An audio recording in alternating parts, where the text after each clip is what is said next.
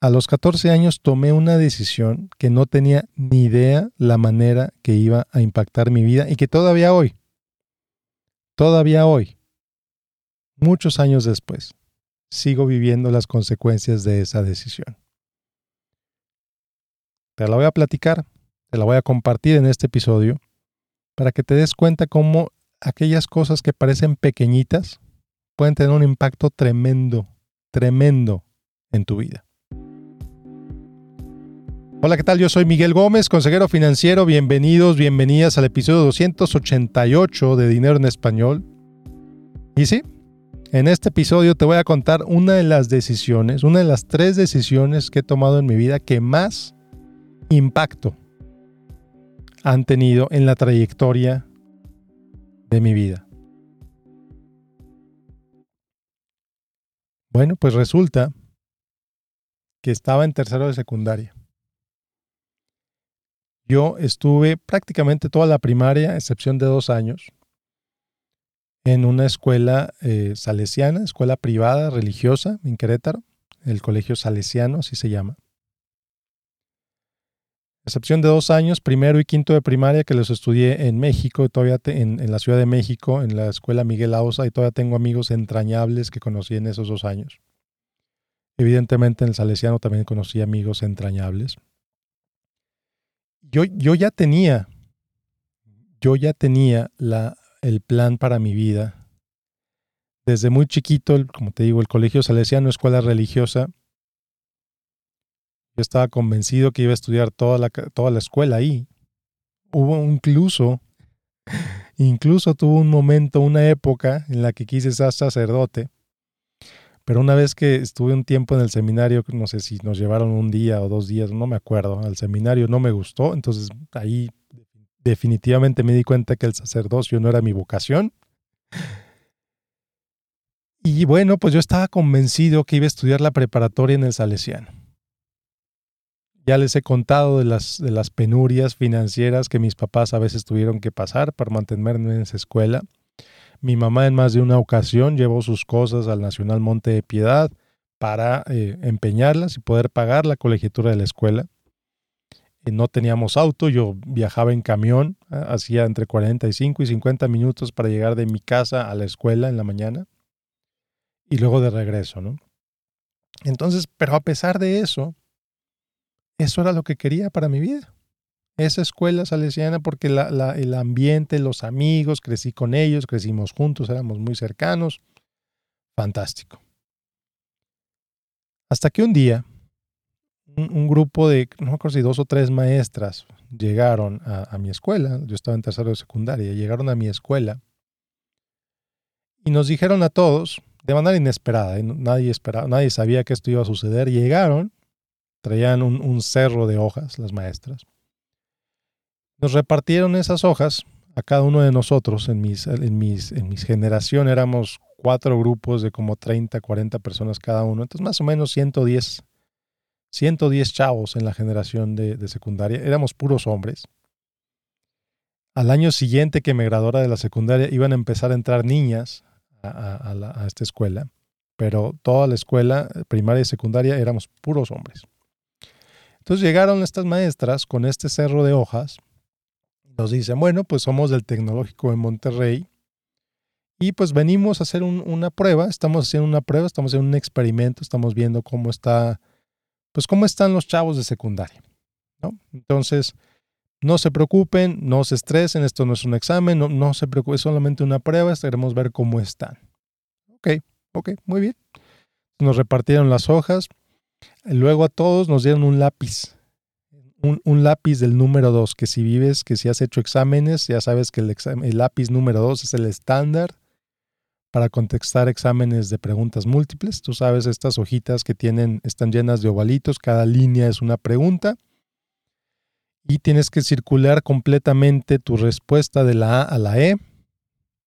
Y luego, cuando contestas tu examen, esto yo no lo sabía en ese entonces, ¿verdad? Pero cuando contestas tu examen, se llevan la hoja de respuestas, la pasan por una maquinita y la maquinita calcula cuál es tu puntaje, cuál es tu calificación.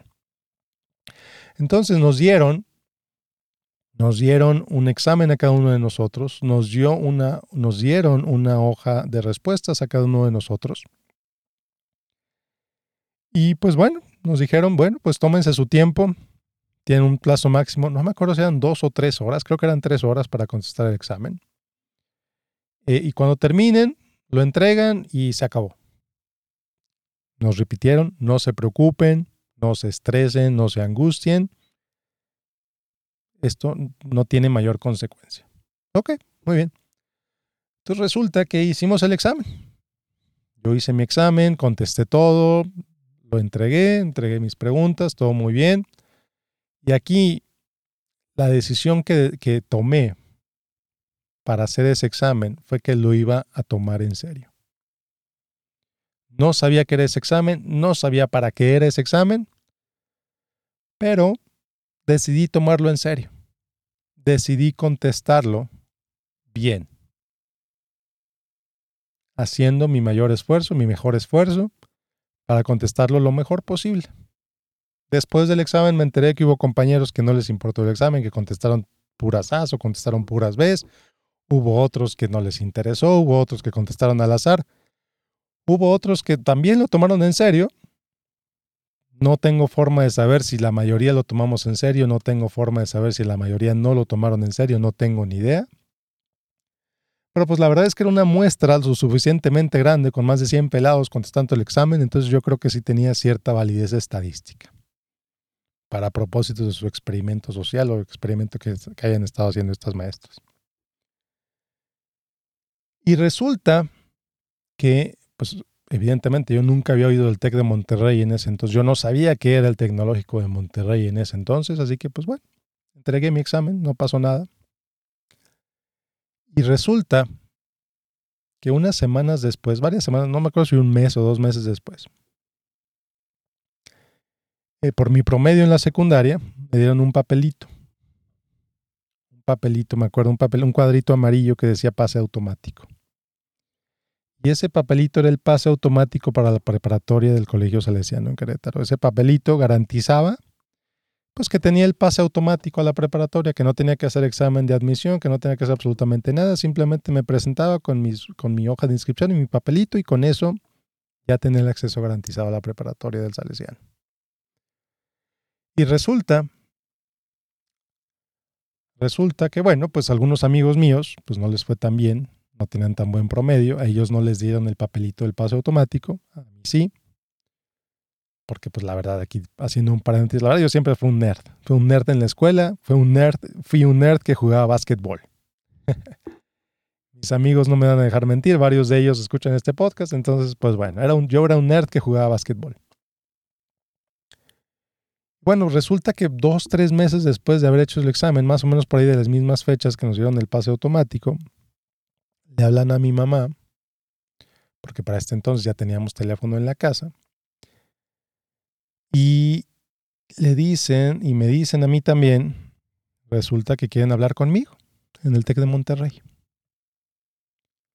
Pues, pues bueno, pues fuimos al TEC de Monterrey, yo no sabía ni dónde estaba, no sabía qué era, llego y es una escuela increíble. Yo nunca, nunca había visto una escuela así. Se me abrió la boca, se me cayó así increíble, una sorpresa inmensa. Hoy, 25 años después, esta escuela es totalmente distinta, está todavía más increíble, pero en ese entonces me sorprendió mucho. Y pasamos a hablar con una de las maestras y resulta que yo tuve, no me acuerdo si el segundo o, el o la tercera mejor calificación que todos mis compañeros de la escuela en ese examen. Y resulta que ese examen era el examen de admisión para la preparatoria del TEC de Monterrey. Y resulta que ese examen, con los resultados que tuve en ese examen, con el promedio que tenía en la secundaria, yo calificaba para una beca académica para estudiar la preparatoria en el TEC de Monterrey. Yo, wow. Pasé de no saber qué era el TEC de Monterrey, de nunca en mi vida haber puesto un pie siquiera en el TEC de Monterrey, a tener la admisión garantizada y becado en el TEC de Monterrey, cuando vi el precio, cuando vi el precio normal de la escuela, me sorprendí muchísimo. No me imaginaba que una escuela podría costar tanto. Y resulta que me becan. Y entonces me preguntan, oye, pues tienes la posibilidad de, estar becado, tienes la posibilidad, tienes la, la, admisión garantizada, ¿quieres entrar al TEC de Monterrey? Y mi primera respuesta fue no sé. No sé si quiero entrar al TEC de Monterrey, porque no conozco a nadie, nunca he estado aquí, nunca había venido aquí. Y me dicen, bueno, ¿sabes qué? Piénsalo.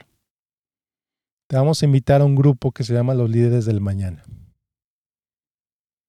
Y aquí nos reunimos todos los martes y los jueves, vienes, haces amigos, eh, interactúas, conoces la escuela, ves cómo funciona todo esto.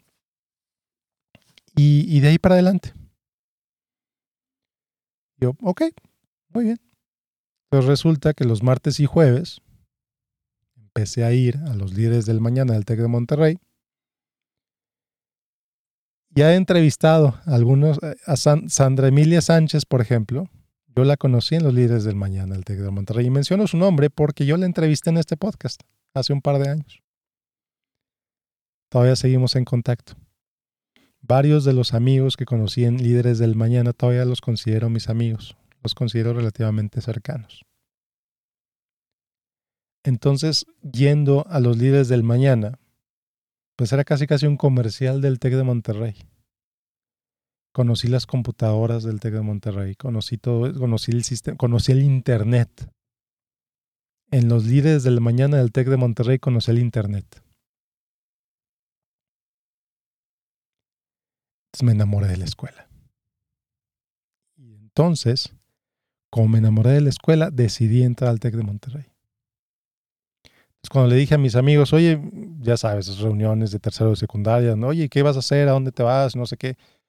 ¿Te vas a quedar aquí en el Sale? Me preguntaron, ¿te vas a quedar aquí en el Sale? Que no. No, no me voy a quedar aquí, me voy a ir al TEC de Monterrey. ¿Cómo no vas a aprovechar tu pase automático? No. No, no lo voy a aprovechar, me voy a ir al TEC de Monterrey. Ah, ok. Entonces fui al TEC de Monterrey. Becado. Entré al equipo de básquetbol. Mantuve mi promedio. Todo fue muy bien. Llego a la carrera, me becan otra vez. Pero si no hubiera tomado en serio ese examen, que resultó ser el examen de admisión, si no lo hubiera tomado en serio, definitivamente no habría estado en la prepa del TEC de Monterrey, porque yo ya tenía mi lugar asegurado en la prepa del Salesiano. Si yo no hubiera estado la prepa en el TEC de Monterrey, posiblemente no habría estado la carrera en el TEC de Monterrey. Si yo no hubiera tomado la carrera en el TEC de Monterrey, posiblemente no habría conocido a mi esposa. No habría tenido la experiencia laboral que tengo. Y muy posiblemente no me estarías oyendo en este momento. Estaría haciendo otra cosa. Posiblemente me habría casado con alguien más que seguramente ni siquiera conocí. Posiblemente estaría viviendo en otro lado. Posiblemente me estaría dedicando a otra cosa. Pero esa decisión de tomar en serio ese examen de admisión del TEC de Monterrey, que yo no sabía que era el examen de admisión del TEC de Monterrey, esa decisión fue la semilla para cambiar mi vida radicalmente. Y estoy convencido que si no hubiera tomado en serio ese examen, no estaría hablando contigo el día de hoy. Estaría haciendo otra cosa. Que no tengo idea. No tengo forma de saberlo. Pero son esas decisiones, esas decisiones pequeñas que marcan la trayectoria de una vida en mi caso, marcaron la trayectoria de mi vida, marcó la trayectoria de mi vida esa decisión de ese examen. Entonces, imagínate nada más, si toda tu vida la vivieras con la intención de hacer lo mejor que puedes, de hacer como decía Salvador en la entrevista pasada, en el episodio anterior, de hacerlo mejor, ¿en dónde estarías? Todos los días, cada decisión. Desde qué vas a comer, cómo vas a hacer en tu trabajo, qué ejercicio vas a hacer o no vas a hacer, cómo te vas a llevar con tus hijos. Esas decisiones que tomamos día a día, que no nos damos cuenta que son decisiones pequeñas, pero son decisiones grandes a la vez. Esa manera en que le contestes a tu hija cuando ella te pide algo. Esa manera en que le dices que no a tu hijo cuando quiere comerse un chocolate antes de dormir esa manera en que le contestas al cliente cuando te está hablando. Esa manera cuando le contestas a tu, a tu jefe, a tu compañero de trabajo, cuando te pide que hagas algo. Esa manera en la que tú le pides a tus compañeros de trabajo que hagan algo para ti. Todo eso, todo eso va creando un interés compuesto en tu vida. Para bien o para mal con toda claridad, te lo digo. Esas decisiones pequeñas van construyendo lo que tú vas a hacer en el futuro. Y esas decisiones pequeñas que tomaste ayer han construido lo que tú eres hoy. Entonces, date cuenta de esas decisiones. Date cuenta de eso que a lo que le dices que sí, pero también a lo que le dices que no. ¿Por qué le dices que sí? ¿Por qué le dices que no? ¿Le dices que sí por comodidad? ¿Porque así estás bien? ¿O le dices que sí porque estás moviéndote? Estás saliendo de tu zona de comodidad. Es bien interesante. Es bien interesante cómo la vida, cómo nosotros mismos, como yo, como tú, cada movimiento que haces, cada día, genera consecuencias, genera resultados. Y bueno, ya para no extenderme más, muchas gracias por acompañarme. Date cuenta, date cuenta de las decisiones que tomas en tu día a día. Ese es mi mensaje para ti el día de hoy. Que seas consciente de las decisiones que tomas en tu día a día. Muchas gracias. Bueno, pues muchas gracias por escuchar este episodio. Como siempre, te invito a que te inscribas a mi boletín de correo casi semanal, casi mensual. en miguelgomez.link diagonal correo, miguelgomez.link diagonal correo. Como siempre, te invito a que me sigas en Facebook, en facebook.com diagonal Miguel Gómez Consejero. Y por último, recordarte, invitarte a que me dejes un review en iTunes, a que me dejes tu calificación en Spotify. Esto le ayuda a los algoritmos a que recomienden este podcast a más gente. Entonces, por favor, por favor, si este podcast te gusta, si este episodio te gustó, déjame tu review ahí, déjame tus estrellitas. Y bueno, pues nos vemos la próxima semana con otro episodio de Dinero en Español. Yo soy Miguel Gómez, consejero financiero. Que tengas un excelente, excelente día. Hasta la próxima.